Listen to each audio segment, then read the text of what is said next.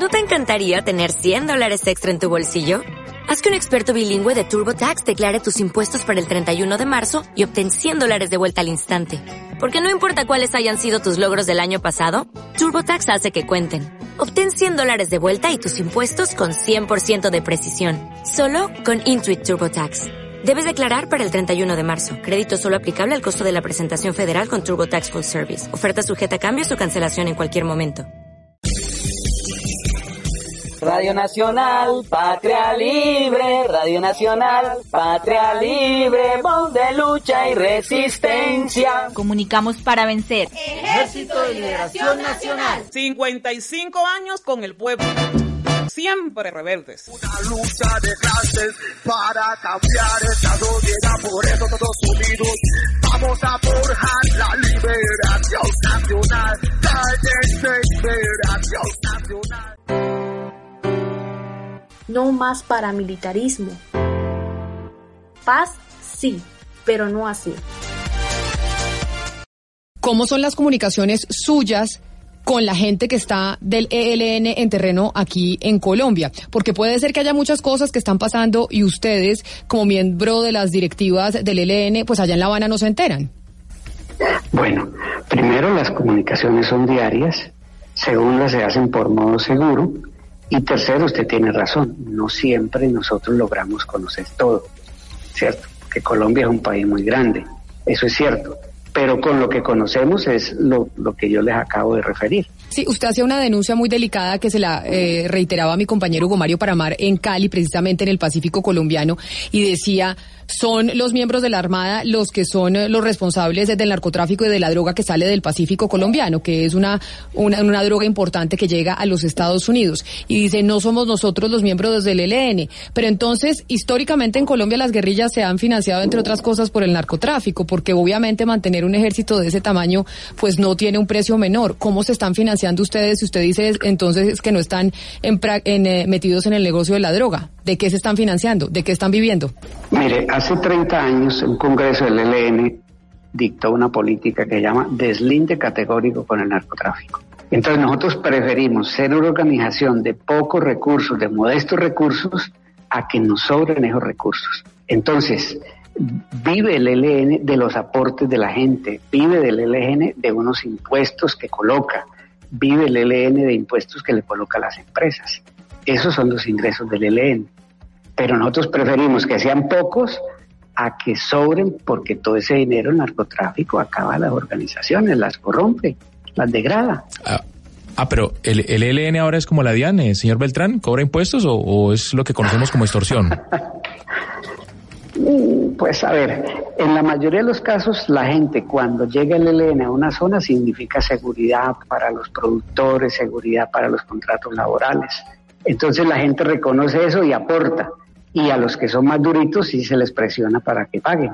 Que cuando uno presiona es que eso se llama impuestos. Oh, impuestos que realmente es extorsión y, se, y, es, y es un delito en Colombia, porque usted reconoce, señor Beltrán, que, la guerrilla del ELN pues no es el Estado de nuestro territorio, sino que es un grupo insurgente. Sí, claro, y entonces una organización de estas tiene gastos y necesariamente tiene que financiarse pero incluso esos temas dijimos que también son temas de debate en la mesa y ya con el gobierno anterior los comenzamos a discutir. Mire, ayer precisamente en eh, Noticias Caracol y en diferentes medios de comunicación se conoció acerca de una investigación que está en la Fiscalía General de la Nación sobre las protestas en Bogotá y sobre las protestas en diferentes partes del país, las marchas que iniciaron el año pasado como un estallido social. Y en esa investigación se comprobó uno que había disidencias de las FARC que estaban financiando a encapuchados para generar el malestar en Bogotá y en las otras ciudades. Y hay una investigación que apunta hacia lo mismo desde el Ejército de Liberación Nacional. El ELN está financiando estos disturbios en la capital, está financiando o hacen o son los encapuchados miembros de su organización que están generando estos disturbios en las ciudades? Bueno, mire, hay una realidad en Colombia hoy que es esta hay un mal gobierno. La gente se votó a las calles para decir que hay que quitar ese gobierno. ¿Cómo no vamos nosotros a coincidir con eso? Que hay un mal gobierno, que hay que cambiarlo y que la gente quiere paz y transformaciones y respeto a la vida. En eso coincidimos. ¿Dónde puede estar la diferencia? nosotros preferimos que haya miles de millones de colombianos en la calle exigiendo un cambio de gobierno y exigiendo esos cambios a que haya pequeños grupos tratando de dañar esa manifestación masiva. Entonces nosotros preferimos que haya la masividad de la protesta que si hay las agresiones de la policía militarizada del ESMAD, pues también surgirán gente que se defiende. Ah, pero entonces quiere decir, pero entonces usted no niega efectivamente esa investigación en donde hay miembros del ELN en esas protestas que hemos visto en Bogotá, por ejemplo. Miembros del ELN pues encapuchados y en muchas oportunidades generando disturbios como lo vivimos eh, los bogotanos en las últimas eh, en las últimas marchas. Pues yo no sé si usted ¿Por qué no me resuelve esta pregunta? El 21 de noviembre estaba la gente pacíficamente protestando en la Plaza Bolívar. ¿Quién dio la orden a las 4 de la tarde para entrar a, golpear a la gente? ¿Duque? ¿Uribe? ¿Peñalosa? ¿Un jefe de la policía? ¿El jefe del ESMAD? O sea, ¿quién comenzó? La gente estaba pacífica. ¿De dónde surgieron las, las guardias de autoprotección? Para defenderse de eso. ¿Quién comenzó? Entonces, ese es el problema que hay que analizar. Claro, pero más allá de analizar ese problema, yo quisiera saber si miembros del ELN son esos encapuchados que dice usted entonces que responden a las agresiones del SMAT. Nosotros lo que más nos interesa es que la gente se manifieste, que el gobierno respete esa protesta y que haga innecesario los yo eso grupos de autoprotección que han comenzado a surgir. Pero esos grupos de autoprotección son del ELN? No son. Es decir, usted nos puede decir categóricamente que no hay miembros del ELN en esas marchas y en esas protestas. Porque muchas veces pues lo que se ha intentado, pero se lo, venga, ¿por qué se lo digo, señor Beltrán? Porque muchas veces se intenta deslegitimar la protesta social diciendo que está infiltrada por ustedes, por ustedes, los miembros del ELN y por disidencias de las FARC. Y de esa manera se deslegitima la protesta social de gente que sale a las calles porque obviamente quiere expresar su descontento. Y por eso me parece importante saber, usted, como miembro precisamente de una de las directivas del ELN, que nos diga si en esas marchas están infiltrados de ustedes. Ya le dije que nos interesa que se respete lo de la gente y que grupos pequeños no dañen esta manifestación masiva. Eso es lo que nos interesa. Pero señor Beltrán, mire, específicamente también ha habido eh, diferentes eh, personas en Colombia que han dicho que ustedes tienen eh, relación con el Comité del Paro, con personas que están en el Comité del Paro, justamente porque en los 103 puntos que presentó el Comité del Paro para negociación hay muchos puntos que son muy parecidos a lo que ustedes quieren negociar con el Gobierno Nacional. ¿Ustedes tienen alguna relación o algún contacto con algún miembro del Comité del Paro en Colombia? Eso tendría que preguntárselo usted a la inteligencia militar o policial. Pero ustedes, pues usted, no. Pero usted, pero usted no lo podría decir, señor Beltrán, si tienen comunicación directa con, eh, con los miembros del Comité del Paro que están en esa negociación con el gobierno del presidente Duque. O sea, en el Comité de Paro hay mucha gente de todas las fuerzas políticas que han confluido que se necesitan esos puntos y que hay que presionar en la calle. Yo no dudo que alguno tenga alguna más cercanía con el Partido Liberal, con el Partido Conservador, con el Verde, y por qué no puede tener alguna cercanía o simpatía con el ELN.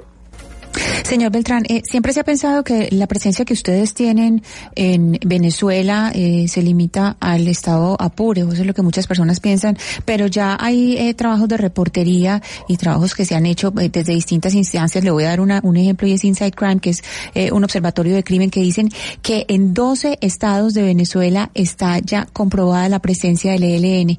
¿Cuál es la presencia de ustedes en este momento en ese país? Vea, mire, después de que se movilizó las FARC, unas veces a nosotros nos dicen que nos estamos acabando y que estamos dos o tres. Y otras veces dicen que somos yo no sé qué y que estamos en 20 países y cuatro estados.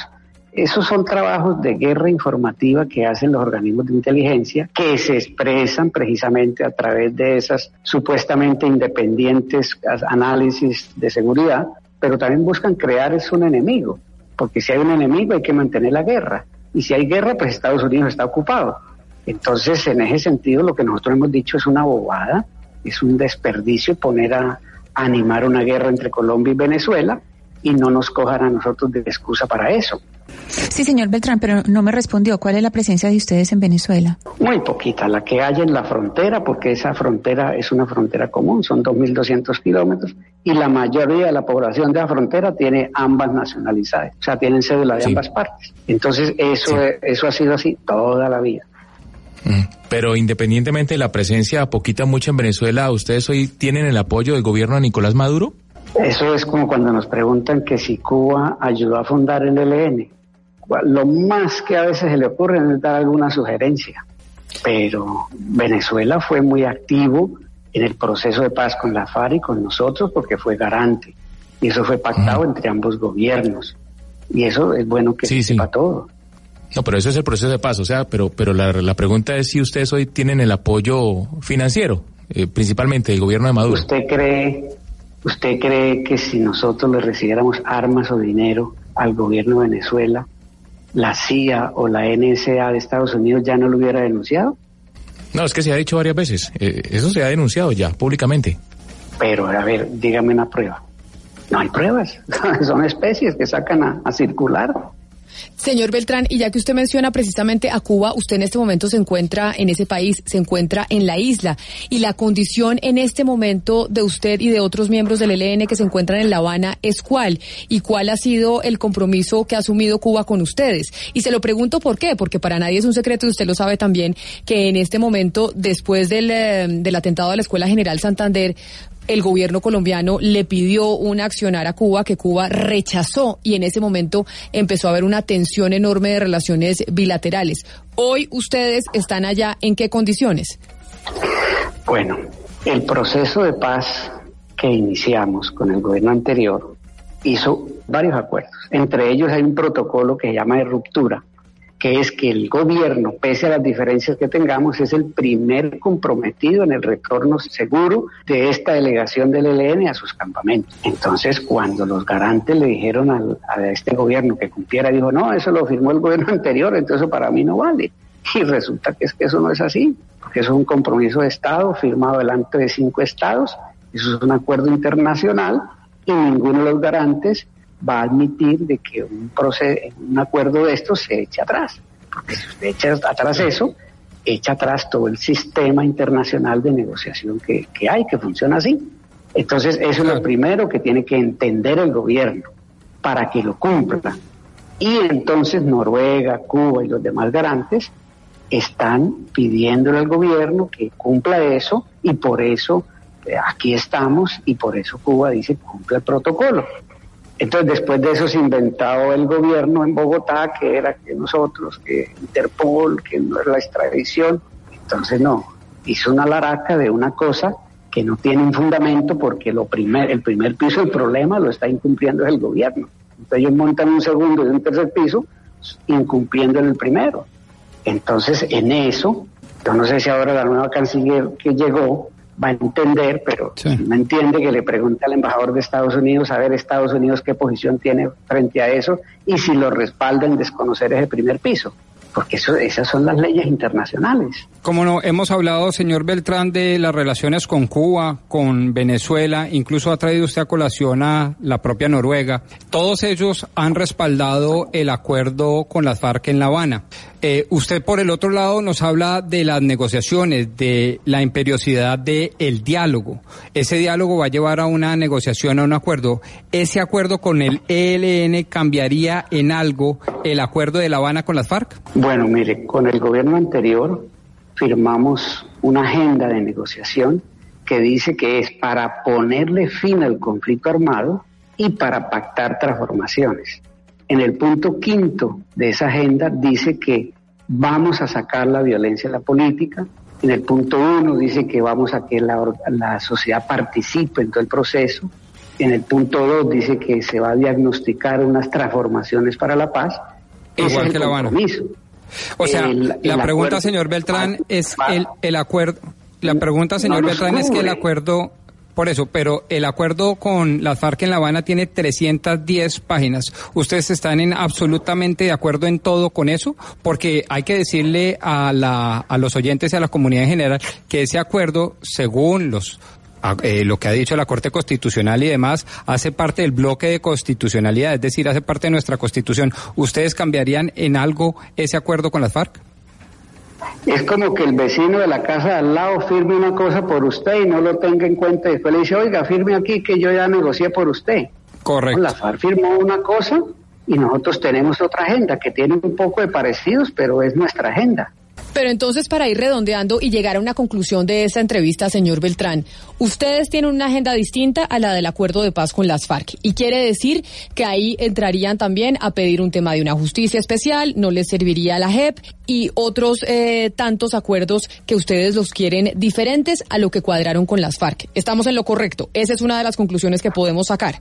Ahí hay es como dos problemas. Hay un poco de cosas que firmaron con la FARC que como este gobierno es el gobierno de hacer trizas la paz, pues lo, hicieron, o sea que eso es papel.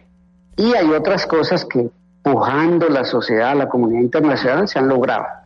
Pues claro que sí hay cosas importantes, por ejemplo, de la JEP, sobre verdad. ¿Nosotros qué decimos? ¿Verdad todo? ¿Verdad toda? ¿Verdad todos? Entonces hay unos principios que sean la agenda de la FARC, sean la agenda nuestra, hay que trabajarlos para que, haya paz y reconciliación. Pero entonces, mire, señor Beltrán, siendo sinceros, ya como una última pregunta y para cerrar esta entrevista, siendo sinceros, ¿ustedes no ven que con el gobierno del presidente Iván Duque, que además usted ni siquiera lo lo reconoce como un gobierno de él, sino dice que es el tercer gobierno de Álvaro Uribe, ¿ustedes no ven que pueda existir realmente una reanudación de las conversaciones con este gobierno? Bueno, dicen que eh, Duque fue una vez por allá a donde la Virgen de Chiquinquirá de pronto la Virgen hace un milagro y el hombre dice, listo, vamos a colocar las conversaciones con el ELN para aprovechar el gobierno, la parte de gobierno que le falta. ¿Quién quita?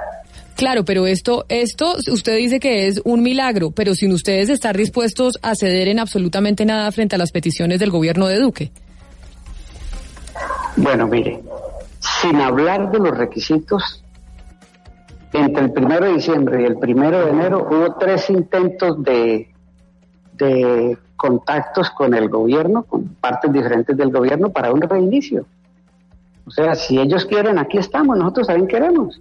Pues señor Pablo Beltrán, le agradecemos mucho habernos atendido hoy. Nos parecía importante hablar eh, con usted, con una voz autorizada del Ejército de Liberación eh, Nacional, del ELN, para saber precisamente cómo iba esa posibilidad de reanudar las negociaciones. Usted muy bien lo dijo, podría llegar a ser un milagro, o sea, casi imposible que eso pueda llegar a darse bajo el gobierno del presidente Duque. Y mientras tanto, pues ustedes siguen en La Habana. Sí, pero eso es como las brujas que las hay, las hay. O sea, los milagros también a veces hacen. entonces, usted dice, pueden existir los milagros y nos tenemos que esperar en Colombia, nos tenemos que quedar esperando un milagro porque mientras tanto, pues el terrorismo del ELN seguirá. Ya hicimos ayer una propuesta para suspender ataques, entonces quiere decir, tenemos disposición a hablar y a lograr acuerdos. No, las esperanzas no están perdidas. Claro, pero disposición, usted sabe, señor Beltrán, que con siete peticiones que son casi imposibles de cumplir. Entonces ahí es donde yo le digo, también se necesita un milagro para que ustedes cedan.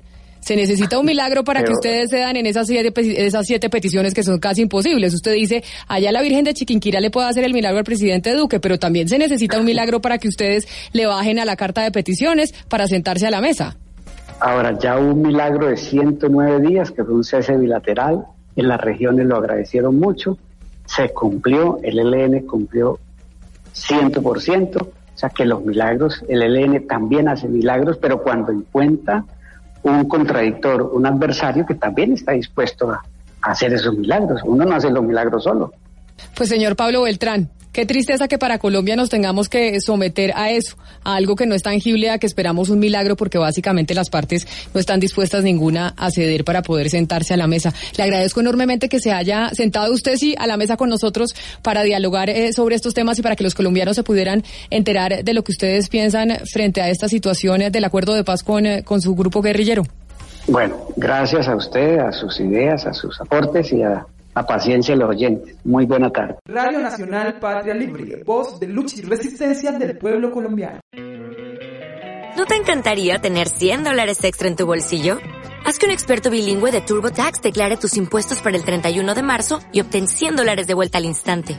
Porque no importa cuáles hayan sido tus logros del año pasado, TurboTax hace que cuenten. Obtén 100 dólares de vuelta y tus impuestos con 100% de precisión. Solo con Intuit TurboTax. Debes declarar para el 31 de marzo. Crédito solo aplicable al costo de la presentación federal con Turbo Tax Full Service. Oferta sujeta a cambios o cancelación en cualquier momento.